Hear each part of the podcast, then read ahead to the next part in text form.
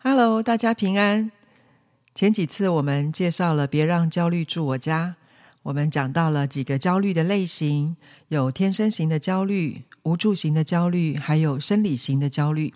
今天我们要来啊、分享的是比较型的焦虑。那这样的焦虑形态呢，可能有几个可能的呈现哈，就是比如说经常把孩子的课业成绩啦、身体状况，还有各方面的发展，跟他差不多年纪的孩子做一个比较。那又或者是我们对孩子的特长啦、发展速度可能不够了解。好，那另外也有个原因，可能是父母自我形象比较低落，比较不能自我肯定。好，大概会有几个呃这样的呈现。那我们称这个是比较型的焦虑。呃，我记得有一次参加国一儿子的学校日，那孩子的老师看到我，他就很热情的打招呼，然后就跟我说：“哎，某某妈妈，你儿子在学校不错，哎，很善良，也很诚实，人际关系也很好。那就是功课落后了一点。”啊，你最好能够多陪陪他，多督促他读书。其实哦，他很认真，只要再努力一点，应该就会更好。那我听到老师这样说，我就笑笑的回应老师，然后也拍拍老师肩膀。我就跟老师说：“谢谢你这么关心我的孩子。那有这么多的同学哈，你还要照顾，也特别注意到他，那真的很感谢。那我也跟他说，其实我有陪孩子，那我也知道他已经尽力了。每一个人开窍的时间不同，好，那如果我的孩子开窍，再等一段时间，也许就可以看到成果了。”那老师当然听了我这样讲，可能就是有点愣住，不知道怎么回答。那也许其他家长听到老师这样的建议，会很紧张的说：“好好好，我回去一定会再更多督促孩子。”啊，或者是呃，也有可能就在老师面前就数落孩子啊，在家你看老师都这样说了，都是你浪费时间呢，回家不好好读书，还在看电视哈，或者是呃做事呃这个读书不专心等等，那或者是我们很会很紧张的跟老师讨论，怎么样才能够让孩子的成绩更进步？那但是我想，父母亲应该是最了解孩子的人，他努力了多少，或是他的优势是什么？他的限制是什么？父母亲应该很清楚。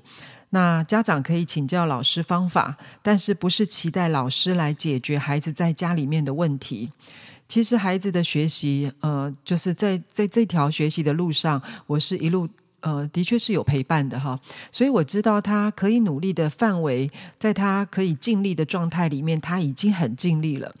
那因为他的学习速度不是非常的快。那虽然付出了很多的时间心力，也学习了一些呃有效的读书方法，但是成绩好像还不够呃老师说的亮眼哈，还不够达到老师的标准。那其实呢，除了读书之外，他在有限的下课时间，还要学习怎么管理情绪啦，还要做家事啊，做运动，还要参与教会的服务活动等等。其实这些也跟功课一样重要。所以对我来说，呃，他的生活里面不是只有功课，那功课可以付出的时间，在那个部分他已经尽力了。其实我相信哈，只要不对学习失去兴趣，好，当我们的知识量还有我们的学习力累积到累积要到一定的程度之后，其实自然就会开窍。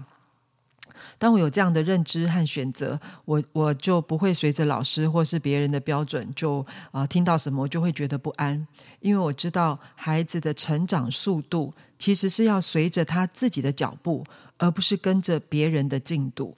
那事实上也证明哈，其实当他上了高中、上了大学，对学习还是保持着非常旺盛的企图心，那成绩也因为这样就突飞猛进，一直到大学毕业，他都是名列前茅。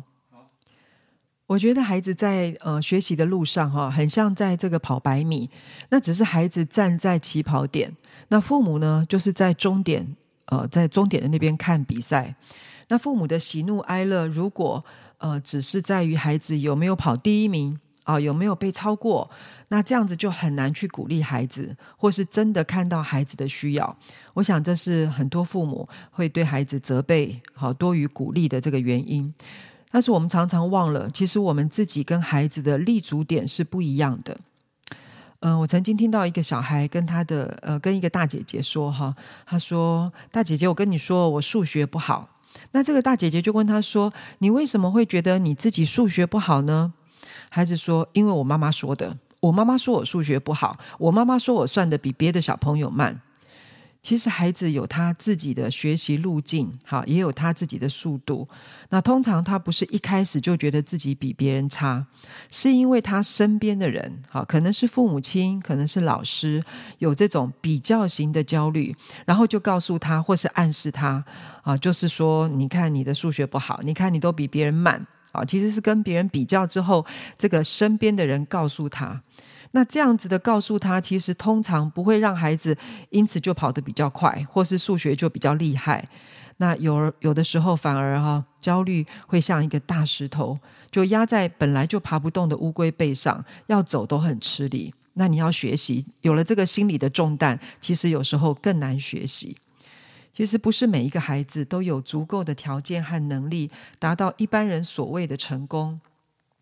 因为每个人的特质不同啊，智慧也不同。如果一定要逼孩子用他不擅长的方式学习，就好像要乌龟去参加田径比赛，好，或是要小鸡去呃跟老鹰一样高飞，好，其实是是达不到的。不是有脚就可以跑快，有翅膀就可以飞得高。必须要了解孩子擅长的领域，然后从他擅长的地方着手，然后才有机会慢慢把他不擅长的地方给引出来。啊，这是需要时间的，也是需要耐心的，需要智慧来引领。呃，记得我们的孩子名字不叫第一名，哈，他是独一无二的宝贝，他的名字是宝贝。那父母如果不能够了解、尊重每一个人有不同的性格啦、智能啊、长相啊、身高啊、胖瘦啦、人际能力等等，不断的把孩子跟别人做比较，然后就产生了这种比不上或者是做不好的焦虑感。那我们可能就会错待孩子，哦，如果我们现在对自己，当然我们也有可能错待自己，好，那失去了协助他们生命成长，或是协助自己成长和健康发展的一个机会，也会造成我们跟人之间，哈，或是我们亲子关系之间的紧张和冲突。嗯，有一位青少年，他就曾经跟我说，他说：“我知道我父母很爱我，可是我很恨他们。”我痛恨无止境的比较跟被嫌弃，我也很恨我身边的人。他说，因为他们都是父母亲拿来跟我比较的对象。啊，他说，如果能够找到一个真心爱我、接纳我的人，就算为他作奸犯科，我都愿意。至少我知道这个世界有一个真正爱我的人就值得了。哇，听到这个青少年这样说，真的心里面很痛哈。这里面他真的是多么渴望，多么渴望有人可以真正的按照他原来的样子来爱他、接纳他。那当然，他说的这个是一个听起来是一个情绪的话，但是可以感受到他里面的痛苦是这么的深，甚至把父母亲对他生命中那个真正爱他的那个心都抹杀掉了。为什么父母亲喜欢比较？为什么人喜欢比较，或是说我们不知不觉就会陷入一种比较的心态当中？嗯，其实，在研究发现，哈，就是如果你对自己很满意啊，有一个正面的自我形象，比较能够自我肯定的父母，其实比较容易带出快乐自信的孩子，并且能够肯定尊重孩子的个别发展，比较不容易把自己对自己的不满投射在孩子的身上。啊，或是也比较不容易把孩子跟别人做比较，那造成了过多的要求。所以，其实要消除比较型的焦虑，父母亲要先改变对自己的看法，建立一个正面的自我形象。我们常常说，上帝创造的每一个人都是独特的，生命的产生就是一个奇迹。不管我们的外在条件、内在条件怎么样。每一个人的存在价值，啊，就是当受精卵成型的时候，它的价值就是一百分。一个人的尊贵绝对不会因为别人的赞赏，哦，就是赞美你一下你就多了一分，也不会因为有人批评你就少了一分。这是存在价值。但我们常常在社会上讲的是成就价值。啊，也就是因着我们的擅长的领域不同有所差别啊，或是我们赚的钱的多少会有差别啊，或是我们的社会地位会有差别啊，但是我们不能够拿呃这个人的擅长跟另外一个人不擅长的来比。每一个人只要能够按照自己的特质尽力发挥我们的天赋能力，那就是最好的成就。所以成就价值每一个人的评估点其实是不一样的。但是存在价值，每个人都一样，都是一百分。孩子如果有自信，有正面的自我形象，不管到哪里，来自环境的比较，就比较不会成为他的挫折或自卑的来源。那孩子要学习自我肯定，很需要榜样，很需要被正确的对待。毕竟生命是从示范学习来的，只有生命才能够影响生命。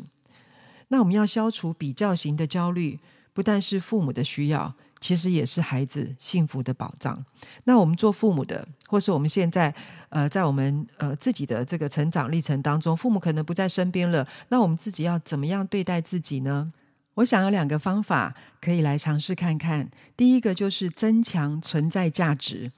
也就是我们刚刚说的，要真心接纳自己存在的独特性和价值感。呃，其实不能够接纳自己，或是我们感觉不被接纳，真的会带来一种深度的焦虑。如果你是基督徒，你知道我们是按照上帝的形象跟样式造的，这么大的一个荣耀，这么美好的属性是存在我们里面。而且我们知道，最有资格做判断的上帝都接纳我们，都按照本相来爱我们，我们原来的样子来接纳我们，不评断我们。所以，其别人的呃这种评断或者是别人的看法，我们就可以不在意了。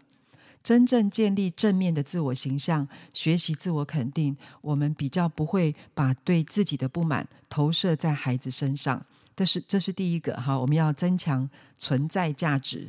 第二个，我们要找到孩子或是我们自己的长处、优势，然后协助呃我们的孩子，或是帮助自己可以来发展。